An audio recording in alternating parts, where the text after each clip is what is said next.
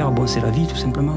Ça porte, euh, c'est un corridor de vie, hein, ça, ça porte l'eau euh, plus loin et la vie plus loin. Quoi.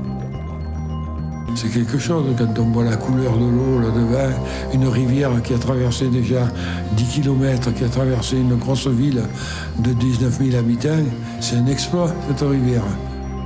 Parce que, euh, parce que si on prend ne serait-ce que 5 minutes pour se poser, bah, c'est des milieux qui sont, qui sont magiques.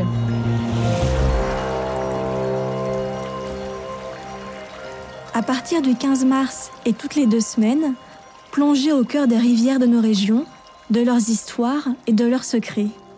Immergez-vous dans ces ambiances apaisantes de bord de l'eau, au son de la voix de passionnés de ces eaux douces, ou parfois vives.